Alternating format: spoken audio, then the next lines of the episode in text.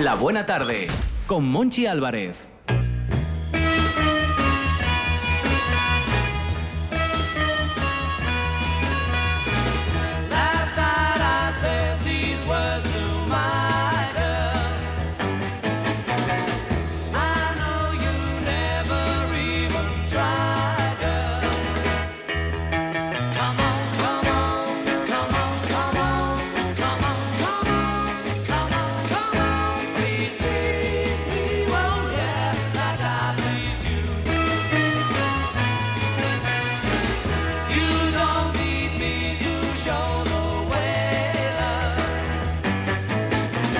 Vuelta con los Beatles y con Mauricio José Suárez. De vuelta con los Beatles, sobre todo los Beatles, porque los cuatro señores cambiaron la música, cambiaron el mundo, en realidad, y, es muy, ahora no se nota, yo, yo me doy cuenta que, no se nota. Lo que estamos escuchando fue el primer, la primera grabación que hicieron los cuatro. Es decir, en, su primer disco aparece la que grabaron antes, que es George Paul, John, y Ringo. En el anterior disco, de, que, en, la anterior grabación que hicieron, que se llama Love Me Do, eh, no, no estuvo Ringo, porque ya habían echado a Pete Best, que era el, baterista original y que era malo como un dolor. Eh, ¿Era mejor Ringo? Mucho, mucho mejor. Y de hecho, si usted busca en YouTube opiniones de los grandes bateristas, le explican por qué Ringo era un absoluto genio, aunque no lo parezca. Eh, porque mire que tiene detractores. Tiene detractores, tiene detractores de gente que no sabe de, o que cree que la batería es solamente la, el show off, el exhibir una enorme capacidad y velocidad. Pero no, no se trata de eso. Hay ciertas entradas de Ringo que si uno las escucha ya sabe qué son, como lo sabría si fuera un riff de bajo o un riff de guitarra. Bueno, pero Ringo eh, eh, George Martin, el productor de los Beatles, el verdadero quinto Beatle, el que les dio, el que hizo realidad los sueños musicales que tenían estos cuatro chavales, no sabía que iba a estar Ringo, entonces él ya había contratado un baterista y hay, un baterista de sesión en Love Me Do, pero en esta que es Please Please Me ya están los cuatro y en John Lennon está tocando la armónica precisamente. Ah. Es una de las habilidades que luego la gente no les reconoce. Los cuatro tocaban más o menos el bajo, más o menos la guitarra, más o menos la batería, eh, y luego se enseñaron a tocar el piano, pero se enseñaron, eh, Paul McCartney era el que mejor conocía pues el piano. Para usted no hay Beatle bueno, eran buenos los cuatro. Para mí eran buenos los cuatro. Evidentemente, musicalmente es genial Paul McCartney. Tiene un nivel de, de capacidad creativa que lo rompió todo, esto sin duda. Más, más popero Paul que John. No, si usted ve las canciones no es tanto, aunque luego acusaban a McCartney de hacer canciones de abuelita, mm, sobre todo por Penny Lane. y se le quedó la carita de, abuelita. No, esto fue mucho antes, no, esto fue mucho antes de que pareciera verdaderamente una, una, una, señora británica mayor, pero... Eh, pasa ¿Por qué nos pasa a los señores? Que cuando nos hacemos viejos o nos parecemos a, monos o se nos pone cara de abuelita. Pues yo creo que justicia. Solo hay esas dos opciones, Mauricio. Bueno, pues es, seguramente es justicia divina. Aunque si ustedes de Willie Nelson, se va a parecer a Willie Nelson hasta el último momento. Acaba de sacar un disco, es espectacular Willie Nelson. Willie Nelson que va a ser inmortal. Willie Nelson como... como, como Más que Jordi Hurtado. Y que, y que, Keith Richards. Y que Keith Richards. De hecho, cuando hace poco le preguntaban a Paul McCartney, bueno, pues usted no, y usted piensa retirarse, y dice, pues mire, como me dijo Willie Nelson, retirarme de qué? si estoy haciendo lo que más me gusta. No, pero Paul McCartney era el más espectacular. La búsqueda de John Lennon era mucho más letrística. Eh, George Harrison era siempre el de atrás que encontró su verdadera voz en la guitarra después que después de los A mí es el que más me gusta, George tocando el slide. Y tiene una voz espectacular, tiene una voz espectacular. Y Ringo realmente innovó en, en, los tambores, a grado tal que hay muchos bateristas que dicen yo empecé a tocar por Ringo, pero es que yo no quería tocar como Ringo, yo quería ser Ringo. Pero eh, bueno, la historia es que acaba, acaba, de salir una película verdaderamente espectacular que se llama Yesterday. Y que la, la, premisa está en todos los trailers, tampoco es un spoiler. Se trata de un mundo en el que hay un apagón y todo el mundo se olvida de la existencia de los Beatles. Salvo un chico que es uno de estos cantautores en desgracia que van de cafecito en cafecito haciendo el ridículo con canciones de medio pelo que no tienen ningún futuro. Se llama Alex. Eh, ¿Y ya- ¿Se apellido Bajo? no, no, no, no, no, esos son, esos son productos comerciales. No, no. Eh, y entonces este chaval se acuerda de las canciones y decide presentarse como si él fuera el autor de todas las canciones de los Beatles. Y bueno, a partir de allí la historia. Eh, no es una película sobre los Beatles. No vaya usted al cine pensando que van a contarle una película sobre los Beatles porque no es así. Es una película sobre nosotros. Es una película sobre cómo cambió el mundo y cómo el mundo se hizo mejor gracias a la música de estos cuatro chavales, ninguno de los cuales sabía leer música. Para eso estaba George Martin. Eh, Hay una historia clásica de Penny Lane cuando llegó un día Paul McCartney emocionadísimo y dice, oí esto que es rarísimo. Y era una, una pieza de Mozart que usaba la trompeta piccolo, la trompeta en superaguda, es una trompetita además pequeña de un palmo de tamaño.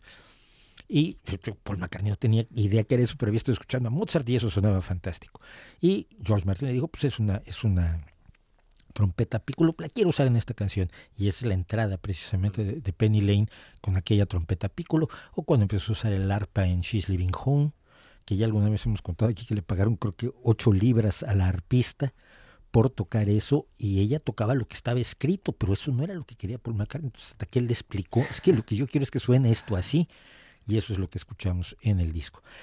Bueno, pero vamos a oír algo. Yo quería oír unas canciones que no son de las más famosas, pero que son enormemente relevantes.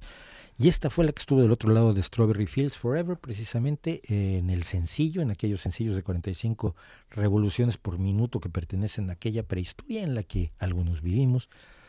Y vamos a escuchar esto, que para mí es una canción muy importante, y si quiere luego contamos por qué usted quiere que cuente esta historia.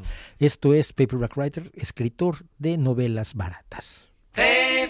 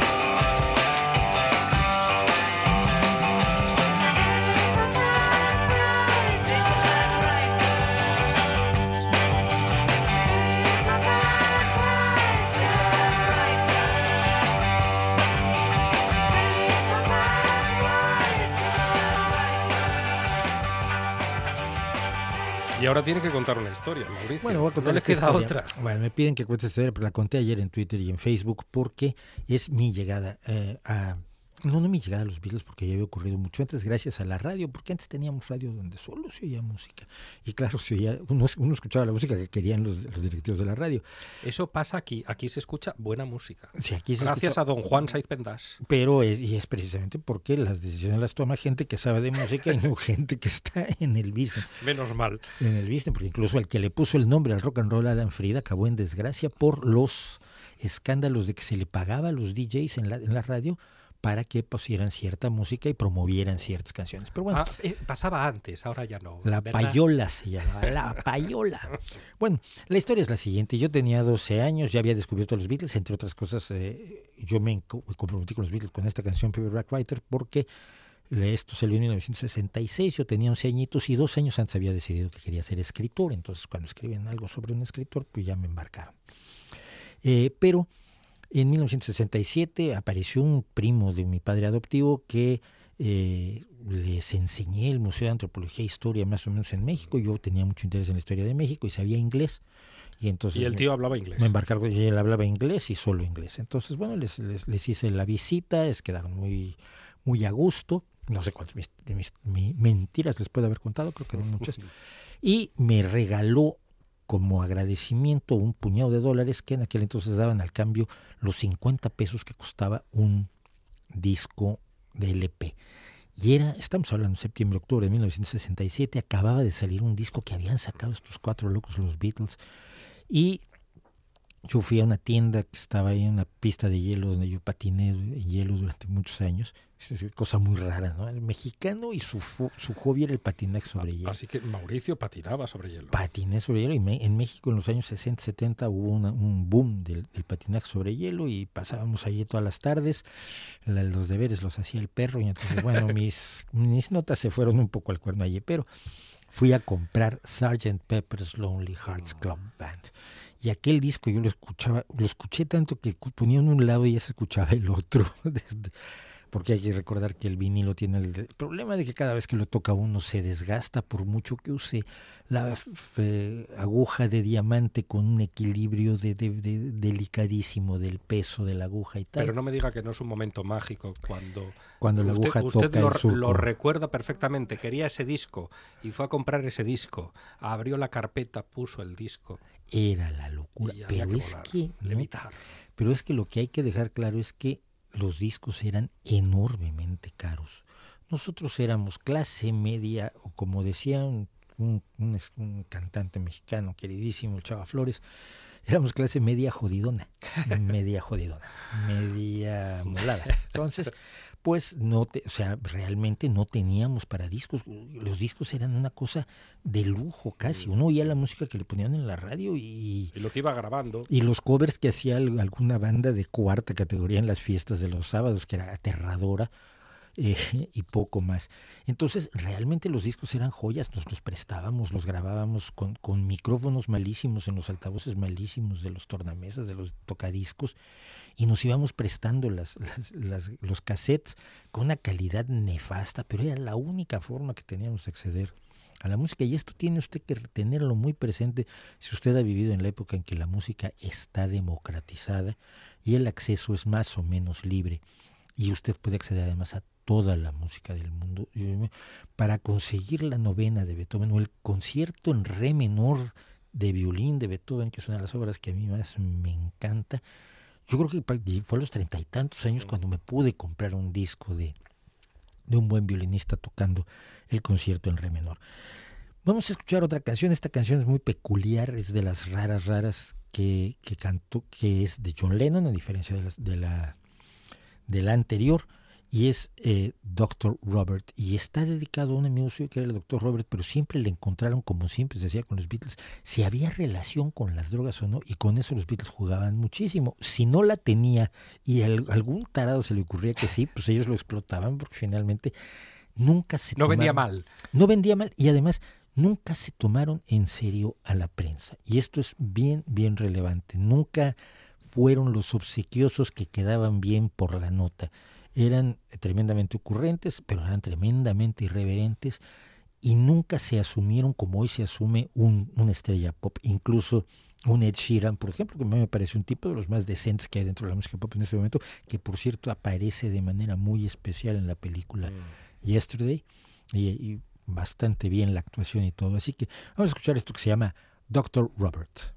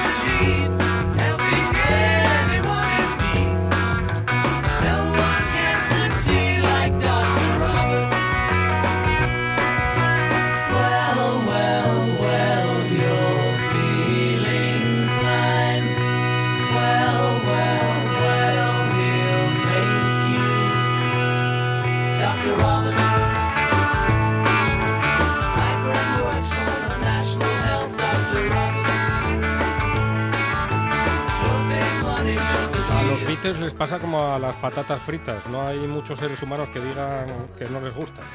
Así es. Aquí todos ustedes escucharon una de las cosas raras, raras. Ese, ese juego de voces que hay de pronto en medio, que es totalmente de, de la música formal, es lo que llegó a impresionar a los grandes teóricos musicales que, eh, que entendieron que estaban cambiando la música pop como se conocía hasta ese momento. La música pop se hacía con tres acordes en tiempo de cuatro cuartos y poco más. Y cuando llegaron los Beatles, como no sabían música, y esto resultó una de las grandes ventajas del grupo, todo lo que descubrían lo querían practicar. Entonces, cuando descubrían, por ejemplo, que una canción que venía en cuatro cuartos, esto es un, dos, tres, cuatro, un, dos, tres, que es el, el- el típico, el- el ritmo más típico, que tú podías a la mitad de la canción estar haciendo un, dos, tres, cuatro, un, dos, tres, un, dos, tres, un, dos, tres, cuatro, y la gente se queda como, sobre todo los que están bailando, se quedan así como con la cadera dislocada porque has cambiado el ritmo o has experimentado, como decíamos, con, la, con instrumentos, con posibilidades musicales, con eh, desarrollos de la música teo- que en teoría musical se estudian, pero que ellos no se sabían. Simple y sencillamente los oían y querían reproducirlos y llevar toda la riqueza de la música que iban oyendo a la, a la música popular, que en realidad era rock, porque a mí esto de que los Beatles eran un grupo pop, a mí siempre me ha llamado mucho la atención. Los vendían como un grupo pop, pero la música que hacían se llama rock y no hay allí discusión alguna. Aquí pongo un ejemplo. Cuando eran jóvenes Paul McCartney y George Harrison habían puesto una buré de Bach en guitarra para presumir. Y entonces esa, esa base de la guitarra de la buré de Bach es la que utiliza como base para Blackbird Paul McCartney años después. Y por eso la guitarra de Blackbird tiene esa sensación barroca, esa sensación extraña, esa sensación única, porque procede de aquello que habían oído ellos cuando eran pequeños y no sabían, como yo no sabía lo que estaban haciendo en, en Sgt. Peppers, simplemente escuchaba hipnotizado eso. Hay una canción de Sgt. Peppers precisamente que es una de las que utiliza como primer ejemplo Leonard Bernstein en su análisis sobre la música pop en un documental maravilloso que puede encontrar en YouTube de Leonard Bernstein y la música pop y especialmente los Beatles, cuando explica por qué estos cuatro chavales no eran música pop común y corriente, sino algo mucho más relevante, y es esto que se llama Good Day Sunshine, buenos días, luz de sol.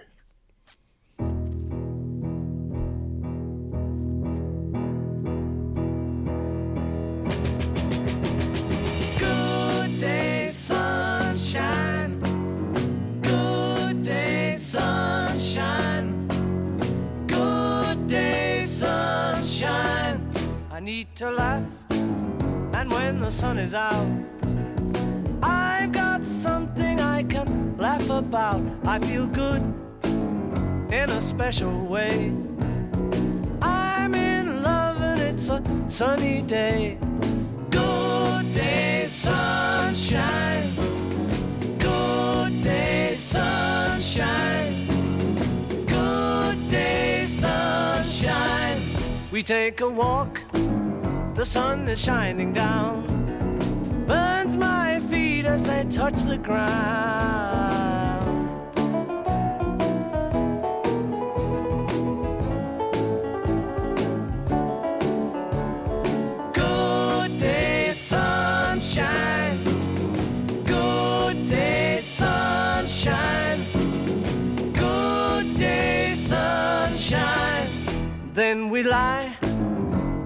A shady tree. I love her and she's loving me. She feels good. She knows she's looking fine. I'm so proud to know that she is mine. Good day, sunshine.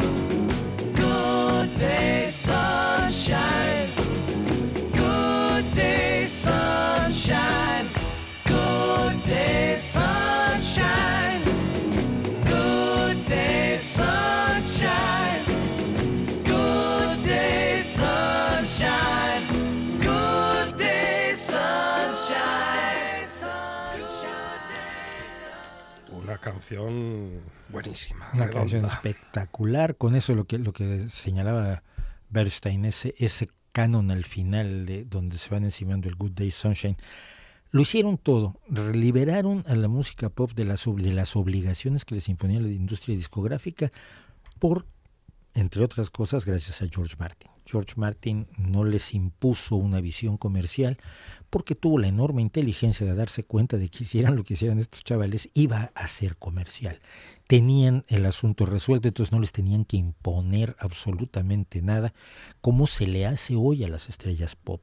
Y por eso, desafortunadamente, o afortunadamente, diga, véalo usted como quiera, la gran música la usted, usted la va a encontrar en este momento en los márgenes, en el rock indie, en el folk, en el, en el, en el rock que se está tocando en lugares pequeños y no con las grandes disqueras, porque el pop, la gran mayoría de las canciones las están escribiendo dos tipos en concreto, el doctor Williams se llama uno de ellos, que escriben todas las canciones de Ariana Grande, de Justin Bieber y de medio mundo. La, excepción es Ed Sheeran, por cierto. Eh, son verdaderas fábricas que además igualan la música, que tiene una serie de trucos musicales. Si usted escucha, por ejemplo, el, el, canal de YouTube de Jaime Altozano, se va a enterar de muchas de estas cosillas y algunos otros. Pero bueno, lo que hay que recordar además es que los Beatles hicieron más de 128 canciones, por lo menos 128, pero luego hay debates si hubo más y las que sí, sí se cuentan, las que se grabaron después, las que nunca se emitieron, etcétera. Al menos 128 canciones en un periodo de siete añitos que esto es, es, absolutamente espectacular. Esto es vivir para la música, no, vivir la música. Vivir la música. Cuando uno ve en Yesterday, precisamente cuando Malik empieza, el personaje Jack Malik, se empieza a poner post-its con los títulos de las canciones de los Beatles, se da uno cuenta de la eno del enorme acervo que lograron reunir entre 1963 y mil, mediados de 1969, cuando grabaron su último disco, que fue Abbey Road, aunque Let It Be se lanzó después, eh, fue grabado antes.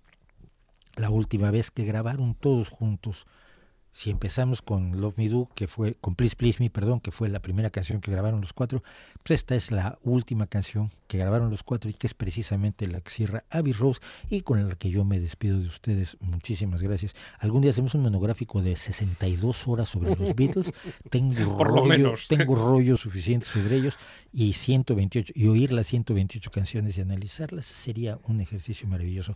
Esto es, sin embargo, el final como lo escribió Paul McCartney, The End.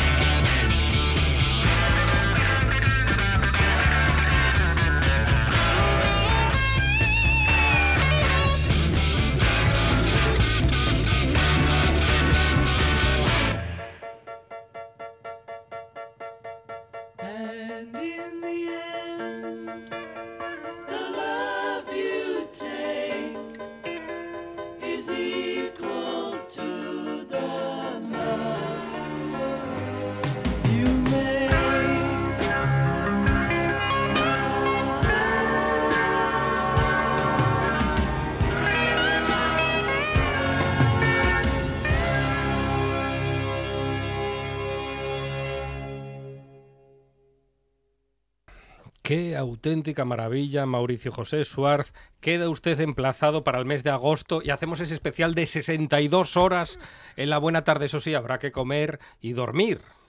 Eh, ¿O no es necesario? No, no, comer sí. Dormir se puede uno pasar un par de días sin ello. Mauricio, la semana que viene nos vemos aquí otra vez. Aquí nos vemos. Muchas gracias, como siempre. Ahora en RPA puedes rebobinar cuando quieras. Rebobinar cuando quieras. Accede a www.rtpa.es y disfruta del servicio a la carta de RPA. Toda nuestra programación donde quieras y cuando quieras. Buenos días, Asturias. Comenzamos jornada de martes. RPA, la radio autonómica. La radio autonómica. Nueve de cada diez abuelitas asturianas recomiendan escuchar La Buena Tarde en RPA. La décima está escuchando la huerta y el maizón del sonieto jugando a la Play. Deja el joystick ya, castrón. Escuche La Buena Tarde en RPA.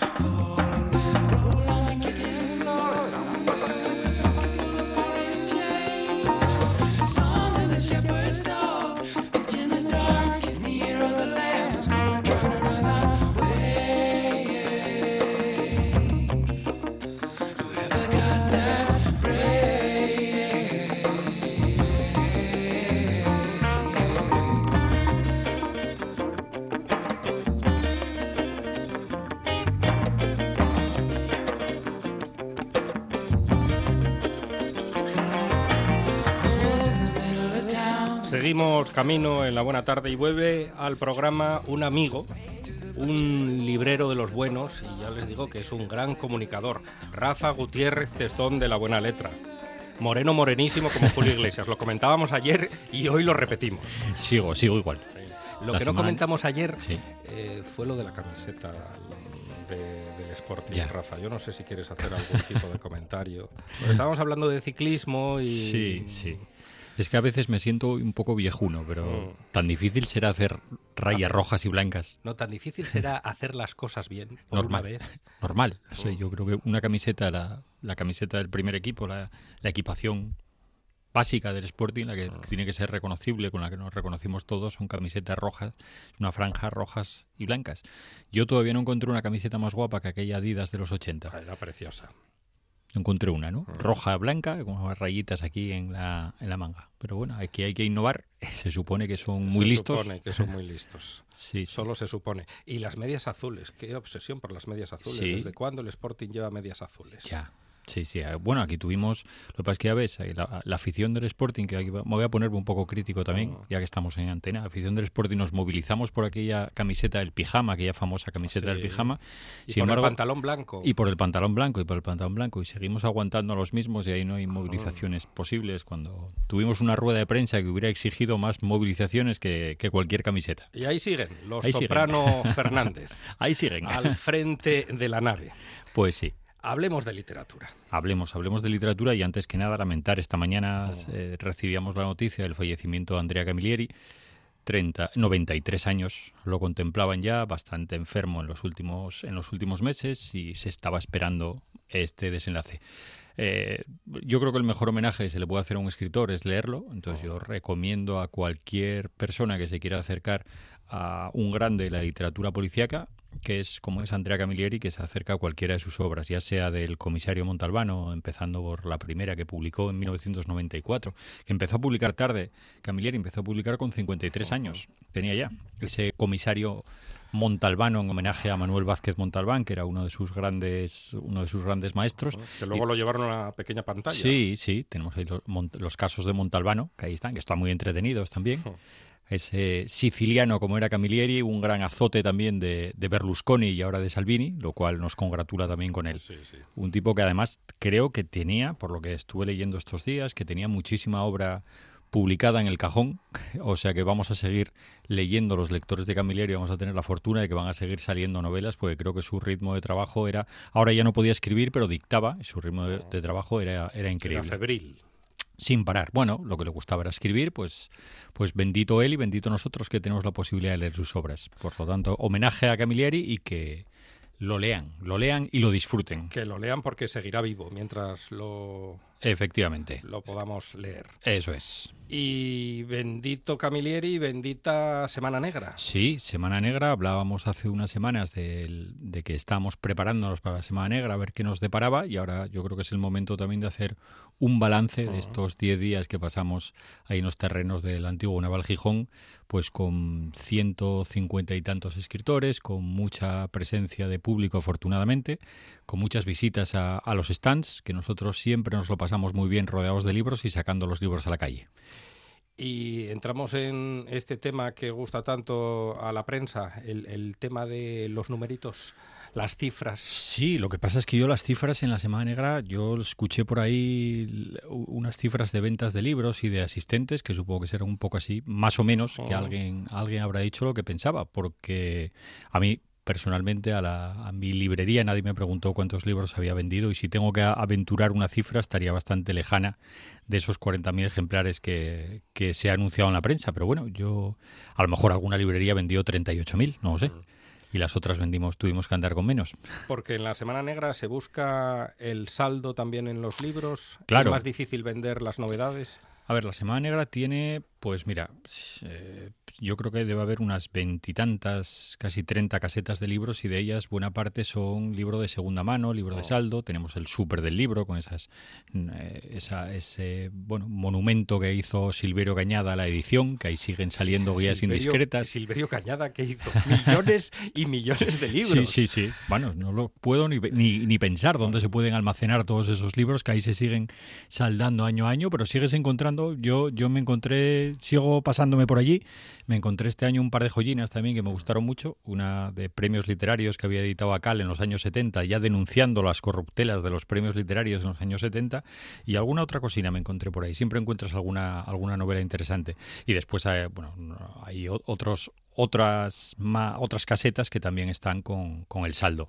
Bueno, eso pues, se puede meter en el cómputo. Después está el libro, las librerías normales, que normales, bueno, todas somos normales, ¿eh? Las librerías, digamos que tenemos presencia física en Gijón y después vamos a la Semana Negra, que en la Semana Negra somos nueve librerías gijonesas las que estamos las que estamos presentes. Yo creo que ahí en ese caso que ya llevamos novela novedad y autores que van que van a acudir a Semana Negra y las cifras tienen que estar un poco más alejadas. A lo mejor en esos en eso estamos hablando de mucho libro de saldo, que está muy bien, que además yo esto lo insisto mucho tanto en Feria del Libro de Gijón como en Semana Negra, el objetivo siempre tiene que ser sacar el libro a la calle y el objetivo de venta, yo creo que las librerías debemos ocuparnos de la venta, los otros el resto del año, cuando estamos en nuestro negocio físico. Esto estamos hablando de promoción de la lectura, que la gente se acerca al libro y eso es un escaparate maravilloso. A mí hablar de cifras de ventas no es lo que más me preocupa ni hablar de, de asistentes. Te preocupa porque bueno, estás haciendo un trabajo durante 10 días, pero tampoco es tampoco es lo, lo fundamental y yo siempre cuando te preguntan por las razones por ir a la Semana Negra, nunca estará entre las primeras razones la venta de libros. La labor fundamental primero es que a todos los que somos lectores nos gusta estar en contacto pues con el público, con otros lectores, más los escritores, más las editoriales. La, la Semana Negra lo que te da la posibilidad es como me pasó que Rosa Montero se pase por la caseta de la buena letra o que el autor de 13, Steve Kavanagh, también se pase por ahí y me La hable cercanía con los autores. eso es, que ahí, ahí están muy cerca, tú los encuentras tomando algo, te puedes acercar a ellos en, en cualquier momento y un día estás así sentado y ves escuchando una presentación y ves que al lado tienes, como me pasó una vez, tienes sentado a Muñoz Molina que también estaba, estaba asistiendo a la misma, a la misma charla. Pues esa es la, la magia de la Semana Negra que yo creo que, eso- que lo hace un festival inconfundible. El, lo de las ventas es importante, pero eh, siempre tiene que ocupar un segundo plano. Y en cuanto al número de asistentes, pues lo mismo. No sé qué criterio se puede seguir para contar, porque contar todas las personas que entran me parece muy difícil. Eh, yo te iba a preguntar por lo mejor y lo peor de la Semana Negra, lo mejor me lo estás diciendo, lo peor, y por no ser polémico, ¿qué podría ser o qué puede ser para Rafa Gutiérrez Testón? Bueno, a ver, lo peor, que, pero supongo, ¿eh? pero esto ya es una opinión muy personal, hay, hay dos cosas. A mí el escenario, el, el Naval Gijón, ojalá estuvieran haciendo barcos, que eso sería fundamental, que eso la industria naval siguiera funcionando en Gijón, esos astilleros y estén sacando barcos continuamente. Como eso no, no puede ser, desgraciadamente, pues ese escenario para la Semana Negra creo que puede ser adecuado, pero necesita también, pues ya el año pasado se hizo un esfuerzo con el asfaltado en la zona de librerías a la que contribuimos los propios libreros, pues de nuestro bolsillo, que está muy bien, porque si lo vamos a disfrutar, pues también es justo que nosotros nosotros apochiremos, pero creo que no es el este- no es el suelo adecuado y el escenario debería si vamos a seguir ahí durante años, porque creo que ya van siete ediciones ahí en la. Semana Negra, creo que ese escenario debería, si se va a seguir en más tiempo, debería adecuarse, porque hay circunstancias que, que no pueden ser. Y, y después hay una parte de la Semana Negra que yo entiendo que, que tiene que existir también, que es esa parte de convivencia con la noria, con los, con los coches de choque, con los churros, con las hamburguesas, Perritos calientes. los perritos calientes, que a mí me parece que está muy bien, porque es una fiesta del pueblo, de, de las fiestas del pueblo de Gijón son esas, puede ser. Pero eso dura hasta las once y media, doce de la noche. A partir de las doce de la noche, la Semana Negra, que además es lo que suele salir en prensa o lo que suele resaltar toda la gente que no le gusta, todas esas cosas que pasan en el recinto de la Semana Negra a partir de determinadas horas. Y eso pasa porque, bueno, porque está abierta la Semana Negra porque ahí ya es otro mundo totalmente diferente al mundo cultural y entonces a veces creo que, se, chocan esos, esos dos conceptos y hay gente que son detractores de la Semana Negra porque solamente se quedan con esa parte. Y creo que ahí sí que creo que deberíamos hacer entre todos una labor de marketing para decir que desde las 5 de la tarde hasta las 12 de la noche, bueno, 10 y media casi todos los días, tú puedes asistir a un montón de actividades, un montón de charlas, tener la, tener, estar eh, cerca de, muchos escritores y escritoras de primer, de primer nivel y que eso es lo que realmente deberíamos potenciar de la Semana Negra. Y lo muchas veces sale en los medios de comunicación lo otro, que es a lo que se le dedica mucho tiempo y lo que tapa. Y bueno, esperemos a ver para, para el año que viene qué nos depara y si seguimos en el mismo sitio nos vamos a otro terreno. Lo que les decía, buen comunicador, librero y amigo del programa, Rafa Gutiérrez Testón. Un placer, como siempre. Lo mismo digo, Monchi, lo mismo digo. En toda Asturias. En toda Asturias. RPA. RPA. Esta es tu radio.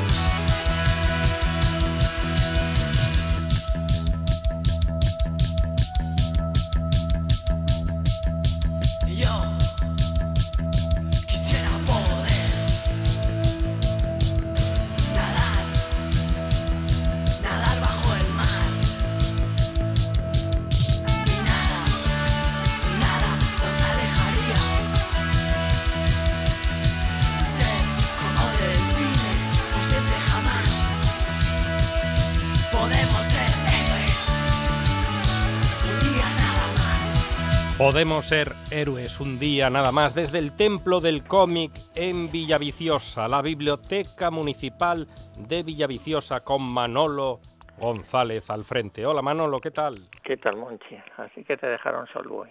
No, solo no, estoy con Arancha Margolles y con Ah, Juan bueno. Saiz Pendás, equipo de mantenimiento de la buena tarde. Entonces, estupendo. Estupendísimo. Mm, Oye, estuvo aquí antes Pink Carter y quería que os hiciera, bueno, presentar el disco allí un poco y porque es un disco sensacional. Ajá.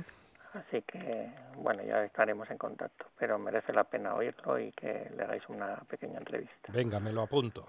Te lo apuntas. Bueno, vamos a lo nuestro. Primer cómic, y buenísimo, ¿eh? Bueno, mm, encima de este cómic han sacado una película y ha ganado premios. Buñuel en el laberinto de las tortugas. ¿Te suena? Sí, Mm, Lo, el autor es Fermín Solís, Sí, sí. tiene Reserve Bus, es el, editorial y tiene 145 páginas. Y nos cuenta la historia de que en el año 1932 Luis Buñuel rodó en Extremadura su tercer trabajo como director, Las Urdes, Tierra sin pan, una de las películas malditas de su filmografía y documental pionero en nuestro país. Fermín Solís retrata en esta magnífica novela gráfica un momento decisivo en la vida de Buñuel y quizá de todo gran creador, el dilema entre cultivar el arte por el arte o servirse de él como un medio para transformar la sociedad. Mm, Bueno, ha ganado el premio especial del jurado de animación de Los Ángeles, se lo han presentado en el Festival de Málaga 2019 y me parece que en el FIT también de Gijón de animación en el 2019. Yo todavía no he visto la película, pero bueno, supongo que cualquier día de estos la veremos. Mm, Y el cómic está, está sensacional. O sea que buen premio y, y desde luego Fermín Solís se ha puesto las botas al hacer este magnífico cómic sobre uno de los documentales o películas más famosas de nuestro querido Luis Buñuel. Buñuel en el laberinto de las De tortugas. las tortugas. Y la segunda recomendación es de es la primera vez que un escritor asturiano nacido en Ribadesella, John Bilbao, Ujú. yo supongo que algún día le me parece que vive en Madrid ahora, pero bueno, se ha- se ha incorporado a la novela gráfica y ha hecho el guion de esta los dibujos son de Javier Peinado, lo publica Stiberri y lo ha titulado La Auditora. Son 145 páginas y nos encontramos a comienzos del siglo XXI. La compañía multinacional Robot System logra fabricar robots indistinguibles de los seres humanos. Este logro tecnológico produce, no obstante, decepcionantes resultados prácticos. Los robots causan problemas desde el primer momento por la incertidumbre que generan entre las personas. Prolifera el rechazo al mismo tiempo que surgen plataformas sociales pro derechos de los robots. Mar, una empleada de Robot System, llega a un pequeño pueblo para investigar la posible presencia de un robot escondido.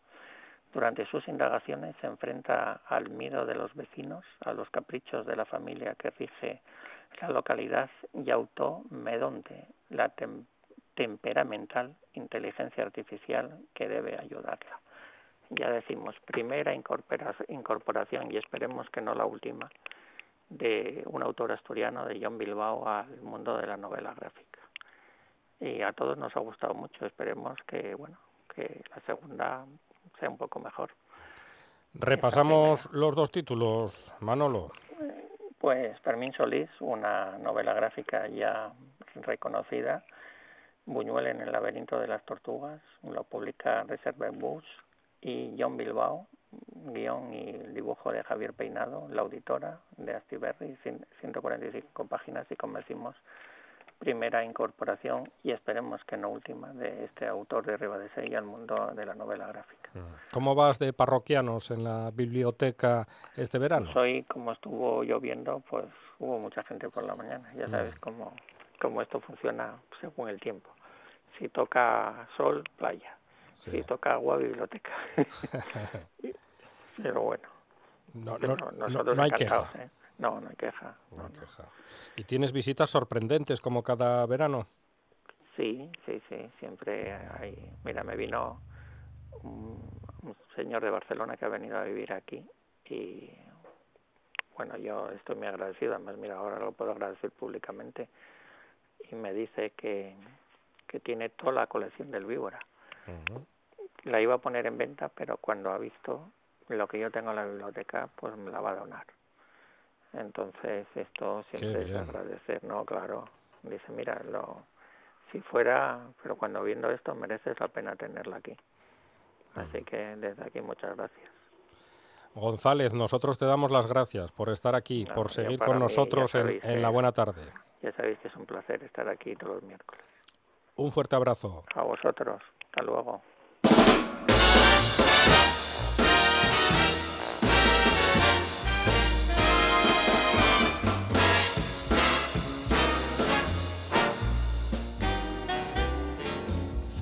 Once in my life, I have someone who needs me, someone I've needed so long. For once unafraid, I can go where life leads me, and somehow. Conexión especial con la librería Cervantes de Oviedo. ¿Y por qué digo especial? Porque para nosotros es muy especial la librería y Susana Tejedor. Hola Susana, ¿qué tal estás? Hola, muy buenas tardes. Para nosotros son momentos muy especiales. Lo primero porque vamos a hablar de libros y lo segundo porque lo compartimos con vosotros, que sois Mm. amantes y potenciáis el mundo de, de la literatura, de la cultura. Así que el placer, desde luego, es mutuo. Qué maja eres, qué bien nos caes, Susana. Ah, que sí. Cómo Pues nos gusta verdad, ¿eh? que Es nos verdad. pasen la mano por el lomo de vez en cuando. No, bueno, pero yo creo, yo creo que cuando hablamos de, de libros Mm. hay una conexión especial entre las personas. Mm.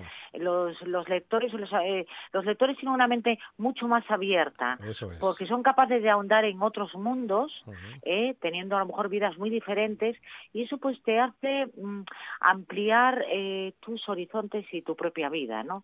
Entonces, Eso es, porque- porque- gente mucho más maja. Sí, porque leer es vivir otras vidas. ¿Quién se puede Pues sí. negar a vivir otras vidas, pudiendo hacerlo? Pues sí, y además por un lado vives eh, otras vidas, a veces que son peores que las tuyas, con lo cual te consuela, y otras que son mejores, con Mm. lo cual piensas que alguna vez puedes llegar a ellas, o ansías, o incluso fabulas acerca de, de tu propia vida. Con lo cual yo creo que todo, todo son ventajas. Es de lo poco que todo hay ventajas. No hay contraindicaciones. Algu- alguna hay, porque a veces disfrutas y sufres a la vez cuando te encuentras con una buena historia, con un buen libro. Disfrutas porque estás metido en la historia y sufres porque te estás acabando el libro.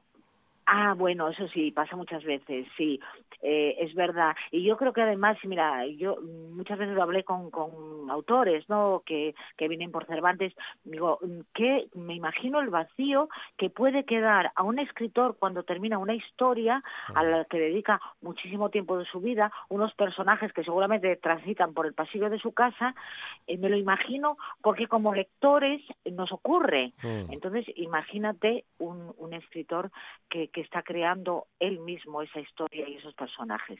Pero bueno, al final vamos a, a considerar que también es una ventaja, porque no dejan de ser sentimientos eh, y, y, bueno, mm, contradictorios a veces, pero bueno, sentimientos. ¿Qué es lo que tiene que haber en nuestra vida? Que a veces hay demasiada fri- frialdad y frivolidad. Sin duda. Y, y así te parece, porque luego el tiempo ya sé que, que vuela. Es un dictador Eh, el tiempo. Voy a hablar de los dos eh, libros que queríamos recomendar hoy, que es muy curioso porque, bueno, mm, mm, siempre nos cuesta eh, seleccionar porque hay hay tanto, hay tanto y tanto tan bueno que es muy complicado, ¿no? Y mira, en, en este caso hay dos, eh, eh, dos libros que son muy, muy diferentes porque los propios autores lo son, pero en cambio tienen muchos puntos en común por la historia que, que narren, aunque, aunque luego el punto de vista y la forma de hacerlo es, es muy diferente. Yo lo digo y luego los propios eh, oyentes que lo valoren. Mira, el primero es el, se titula El final es de Graham Greene, un autor de sobra eh, conocido, y, y es un, libro que apareció eh, originalmente en, en 1951, pero que, ahora eh, la editorial Libros del Asteroide, que hace cosas maravillosas, nos lo vuelve a traer y, y nos da la oportunidad de, de poder volver a esa historia o, o leerla por, por primera vez. Hay quien dice que es la mejor novela de, de Graham Greene. Bueno, eso me imagino que es muy complicado de valorar, porque eh, Graham Greene, que conocemos El poder y la gloria, El tercer hombre, El americano impasible o El factor humano, que fueron mm, eh, novelas muy leídas, incluso yo creo, si no me equivoco, casi todas llevadas al cine, pues decir que es la mejor, bueno, es complicado, la- muchos críticos así lo dicen. Lo que sí es verdad es que es una de las historias más autobiográficas y además tienen bueno tiene su tiene una manera de, de narrar y unos puntos eh, que, que aparecen mucho en, sus otras historias no aquí mm, habla un poco de las luces y sombras en una en las relaciones en, las relaciones no especialmente en una relación sentimental de pareja y sobre todo nos habla el- de, de ese fino fin, eh, fino vínculo ese estrecho vínculo que hay entre entre el amor y el odio, ¿no? Eso Mm. que muchas veces eh, pues nos planteamos y vemos en otras historias. Por cierto, en esta edición hay un epílogo de, de Vargas Llosa maravilloso eh, que también pues viene a complementar esta esta reedición estupenda. Bueno, mm, es una mm, eh, Graham Greene sobre todo pues eh, nos nos hace mm, preguntarnos, nos plantea un- una serie de interrogantes acerca de la- nuestras propias eh, contradicciones en la vida, ¿no? Em, bueno, el punto de partida estamos en 1946 en Londres todavía pues está eh, hay heridas de, de, de la guerra y el escritor el, el protagonista que es un escritor que narra en primera persona la historia se encuentra con, con un hombre que es- está casado con, con una chica que en su momento fue su, su pareja, su novia, su amante, ¿no? No se habían vuelto a ver y, y el, el hombre, el marido, que es diplomático, dice que está muy preocupado porque, bueno, pues porque cree que su mujer tiene un amante eh, y le pide un favor al examante, eh, por favor, mm, contrata a un detective privado mm, a ver, a ver quién es el, el supuesto amante, ¿no?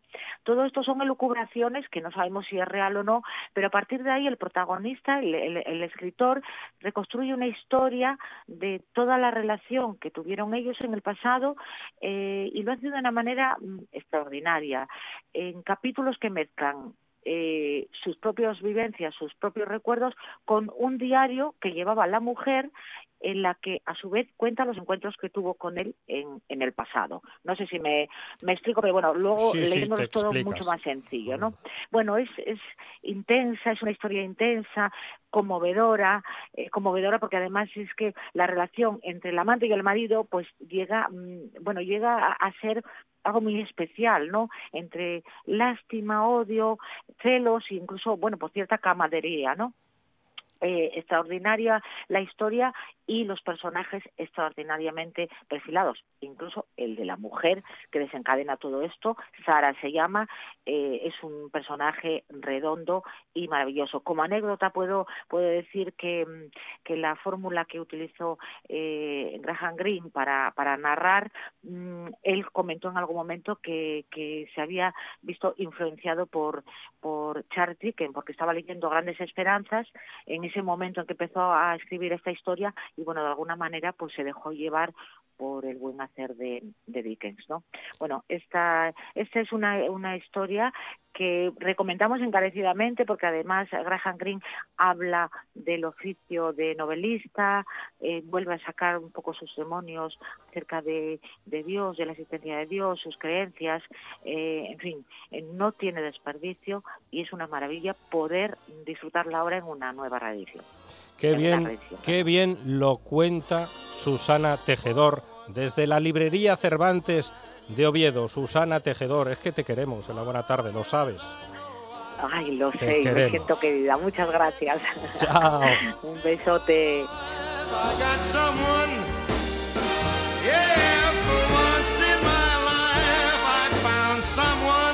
Frankie Ojos Azules. También, también queremos a Frankie Ojos Azules.